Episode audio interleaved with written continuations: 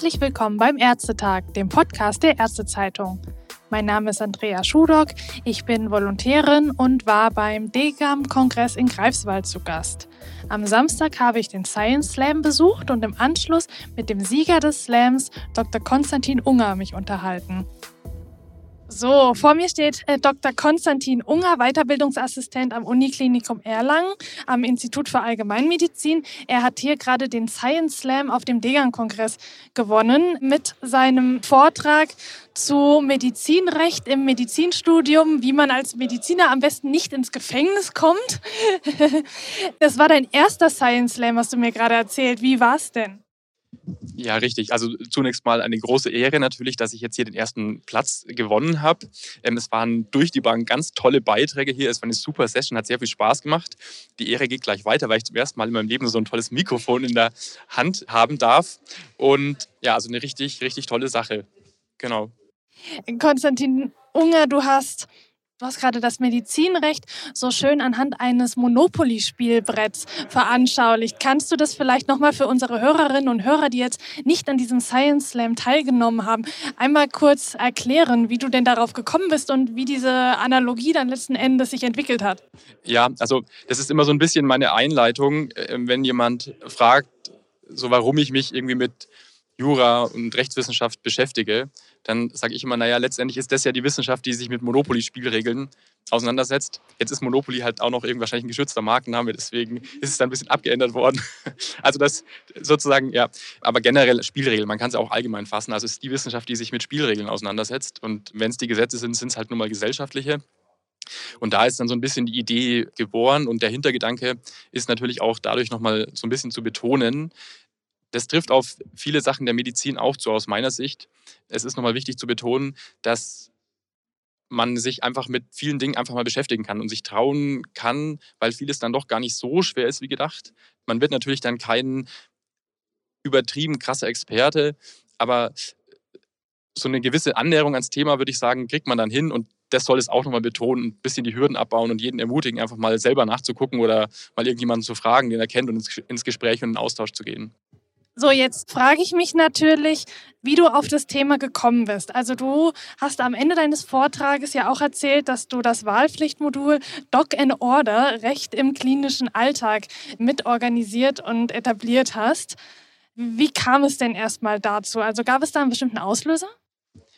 Also ich denke nicht einen bestimmten Auslöser, sondern eher ein Prozess, sage ich mal. Also in dem, in dem Moment, wo ich dann begonnen habe, in der Klinik zu arbeiten, merkt man dann doch, dass rechtliche Fragestellungen eine total große Rolle spielen, immer wieder kommen, immer wieder kommen.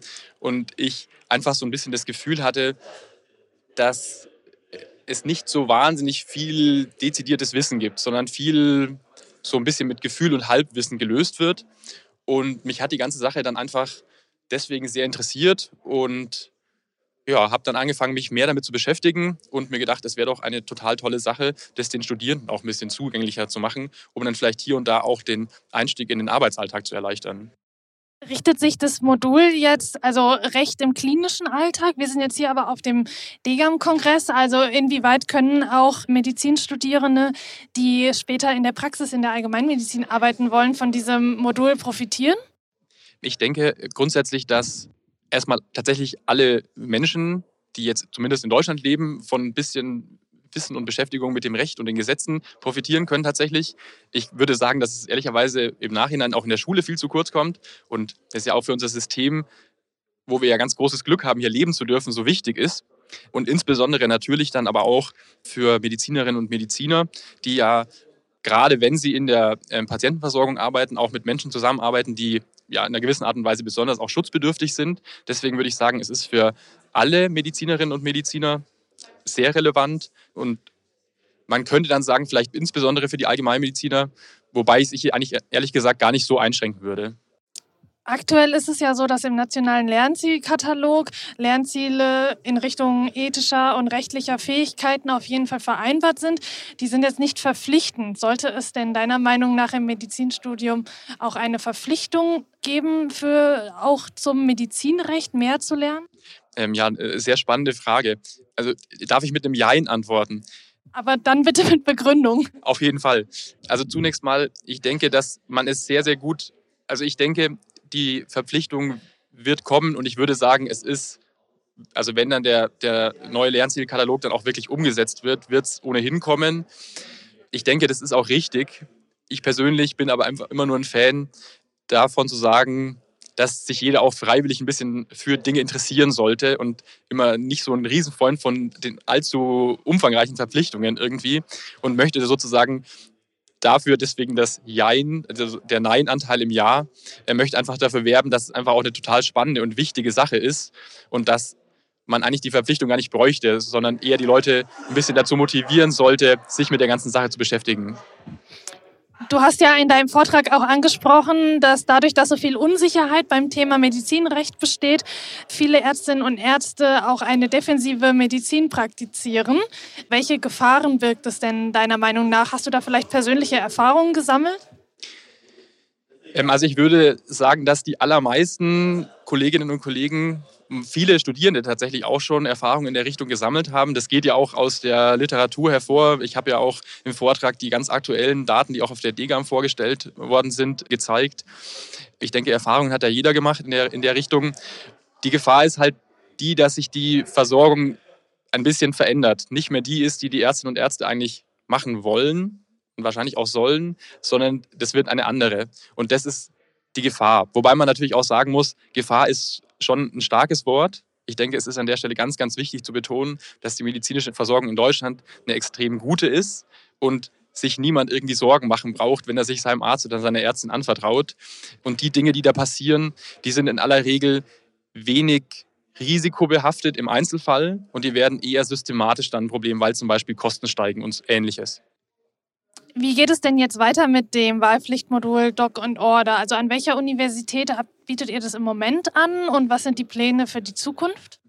Also momentan ist es ein Wahlpflichtfach an der Uni in Erlangen, an der FAU. Wie gesagt, in Zusammenarbeit mit dem Lehrstuhl für Medizinstrafrecht machen wir das. Das ist uns irgendwie auch total wichtig, das so ein bisschen interdisziplinär aufzubauen. Wir schätzen da den, den Austausch auch und es macht wirklich großen Spaß und ist sehr, sehr bereichernd. Der Plan wäre natürlich schon irgendwie das vielleicht ein bisschen flächendeckender einzuführen. Wobei man natürlich sagen muss, es ist momentan noch ein, ein absoluter Randbereich eigentlich in der, in der Ausbildung. Es gibt ein paar Universitäten, die machen da was oder planen da was zu machen. Da sind wir natürlich im engen Austausch und hoffen, dass wir da vielleicht Zeiten auch mal kooperieren können. Und gibt es konkrete zeitliche Pläne? Also wie sieht es jetzt im, zum Beispiel für das kommende Semester aus? Wird das Modul weiterhin in Erlangen angeboten und das war es erstmal oder wie steht es darum? Ja, also das ist momentan das, was feststeht. Es gibt noch ein paar andere Pläne, die sind aber noch so ein bisschen unkonkret und da glaube ich, macht es einfach noch nicht so viel Sinn, einfach so groß drüber zu reden, weil vielleicht lösen sich die halt dann auch wieder in Wohlgefallen auf, wie das manchmal mit gut gemeinten Plänen passiert. Und als allerletzte Frage ist nochmal die Rückfrage nach diesem Sieg jetzt hier beim Science Slam. Möchtest du denn weiter bei Science Slams antreten? Hast du vielleicht schon neue Ideen für neue Vorträge oder wie ist jetzt dein Fazit? Ja, also ich habe es ja schon mal gesagt, kannst du betonen, eine total tolle Veranstaltung hier jetzt, diese Session mit vielen tollen Beiträgen. Ähm, also ich habe noch keine konkreten weiteren Pläne für Science Slam. Man könnte sagen, man soll aufhören, wenn es am schönsten ist. Ich könnte mir aber schon gut vorstellen, weil mir das Format jetzt so gut gefallen hat, dass ich irgendwann mal wieder was mache. Aber konkret ist noch nichts.